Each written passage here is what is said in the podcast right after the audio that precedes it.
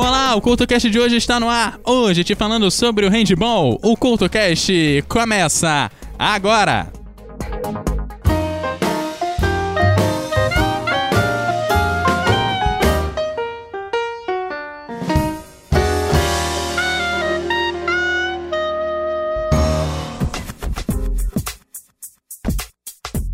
Olá, o CultoCast de hoje está no ar. Hoje te falando sobre handball, que é uma modalidade esportiva criada na Alemanha em 1919, embora se baseasse em outros esportes praticados desde o final do século XIX.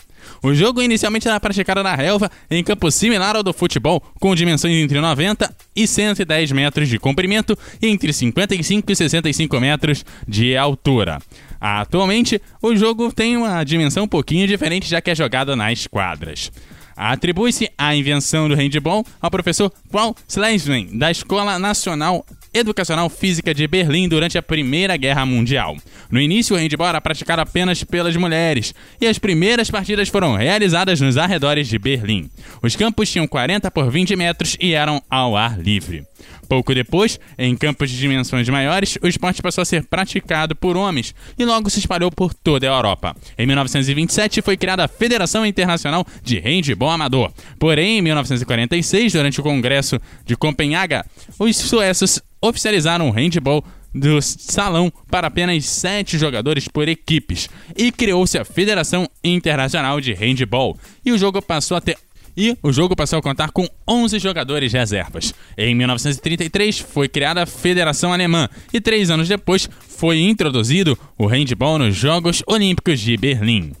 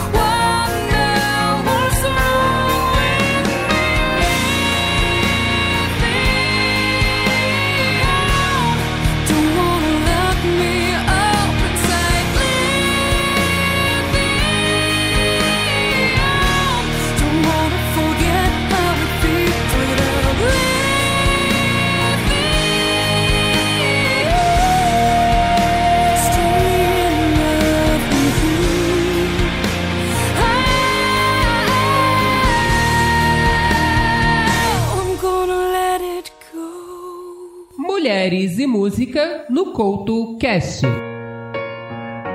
Nascida em Málaga em 1987, Annie B. Sweet sentiu a vocação pela música bem cedo, pois aos 9 anos escreveu a sua primeira composição.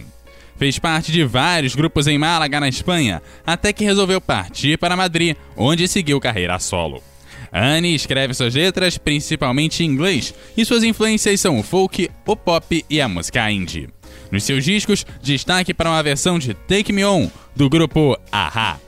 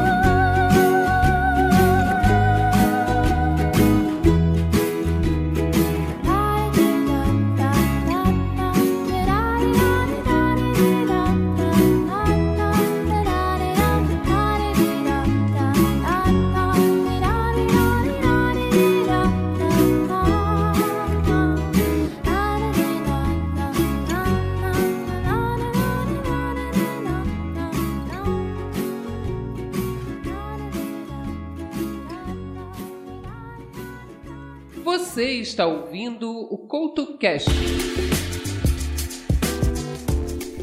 E agora a gente começa a falar sobre algumas táticas do handball, começando com as táticas defensivas, que no handball são usados sistemas defensivos como 3-2-1, o 5x1, o 6-0, o 4-2, o 3-3 e 1-5.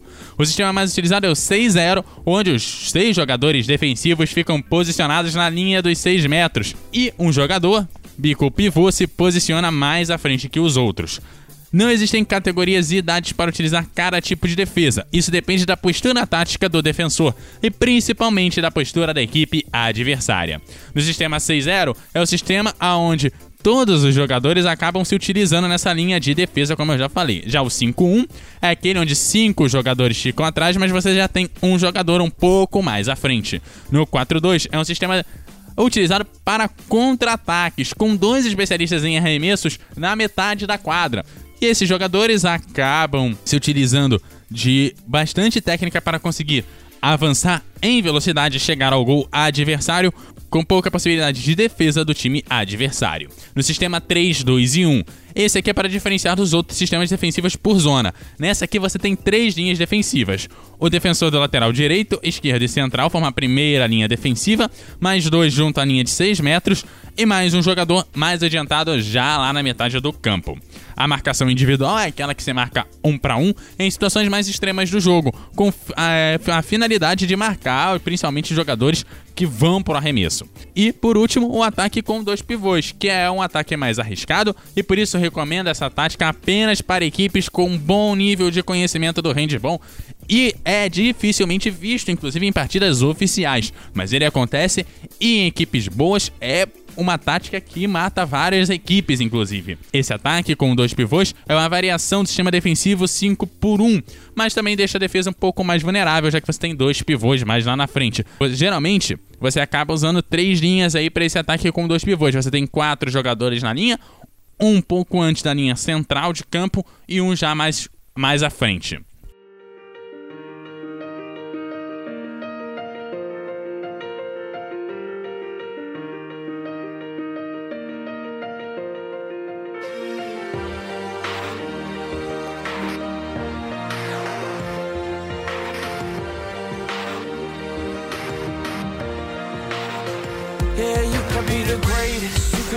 You can be the King Kong banging on your chest. You can beat the world. You can beat the war. You can talk to God, go banging on his door. You can throw your hands up. You can beat the clock. Yeah. You can move a mountain. You can break rocks. You can be a master. Don't wait for luck. Dedicate yourself and you gon' find yourself.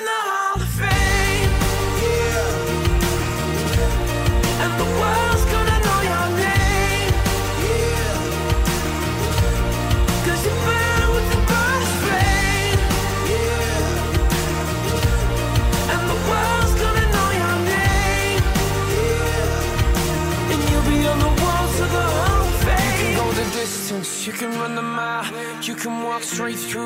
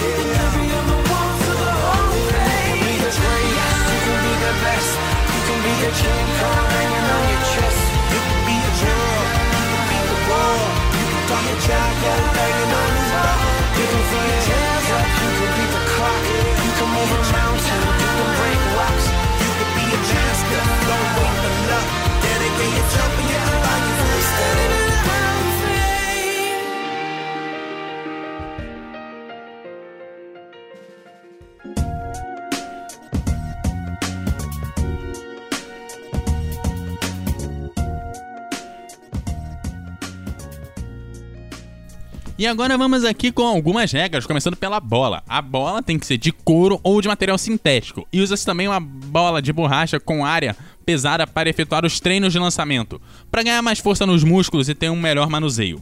O manejo da bola é permitido lançar, parar e pegar a bola, não importa de que maneira, com a ajuda das mãos, braços, cabeça, tronco, coxa e joelhos, proibindo-se os pés. Segura-se a bola por no máximo 3 segundos, mesmo se ela está no chão. Fazer o máximo de 3 passos com a bola na mão. Conduzir ou manejar a bola com os pés não é permitido, muito menos chutar, hein? então fica ligado. Quando não se está driblando, pode-se dar dois passos, ou seja, três apoios com a bola na mão. Além disso, se tem que realizar uma ação especial, seja passar a bola, arrematar ou driblar, caso não tenha isso feito previamente parado. Quando não se está driblando, não se tem limite. Se quiser, pode ir de uma ponta a outra da quadra, desde que não pise nas áreas de 6 metros.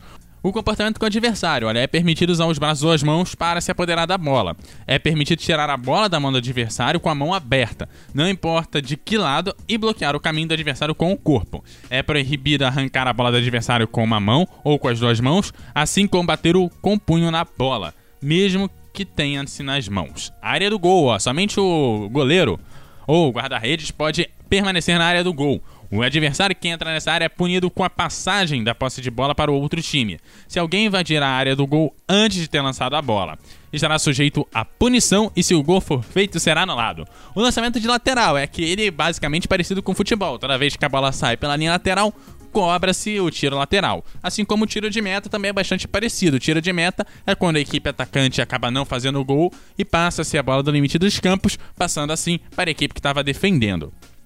O do canto, né, que é parecido com o escanteio que a gente tem no futebol, é quando a equipe que está defendendo acaba tocando na bola antes dessa passar pela linha de fundo. O tiro livre é quando acontece um dos seguintes casos: entrada ou saída irregular de um jogador, lance de saída irregular, manejo irregular da bola, comportamento incorreto com o adversário, execução ou conduta irregular no lance livre e no lance de 7 metros ou uma conduta antiesportiva. O tiro de 7 metros é parecido com o pênalti do futebol. Esse lance é marcado quando um jogador sofre uma falta numa situação clara de gol, ou seja, quando o jogador está livre para fazer o gol e é impedido através de uma falta ou pelo goleiro ou por qualquer outro do time adversário. Os árbitros. O jogo é dirigido por dois árbitros assistidos por mais dois, que é um secretário e um cro cronometrista. E as dimensões do campo é de 40 por 20 metros, tendo em cada uma das extremidades do comprimento uma área de 6 metros de comprimento reservada para o goleiro. Os gols devem medir 3 metros de comprimento por 2 de altura e devem ter 8 centímetros de espessura as duas traves.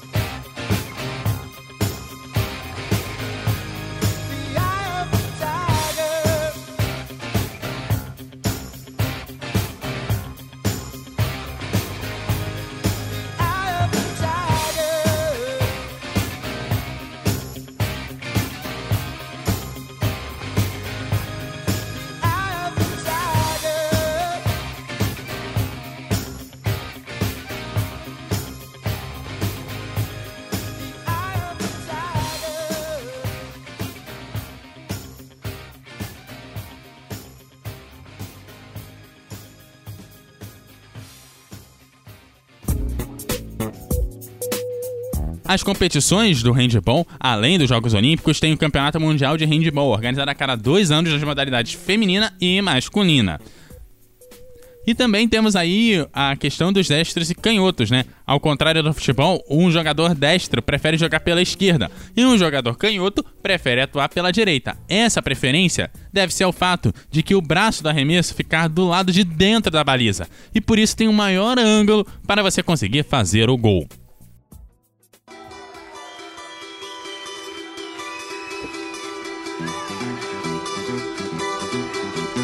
Sora, não vou ligar. Obrigada, Luara. Chegou a hora, vais me pagar. Pode chorar, pode chorar, mas chora, chora. Não vou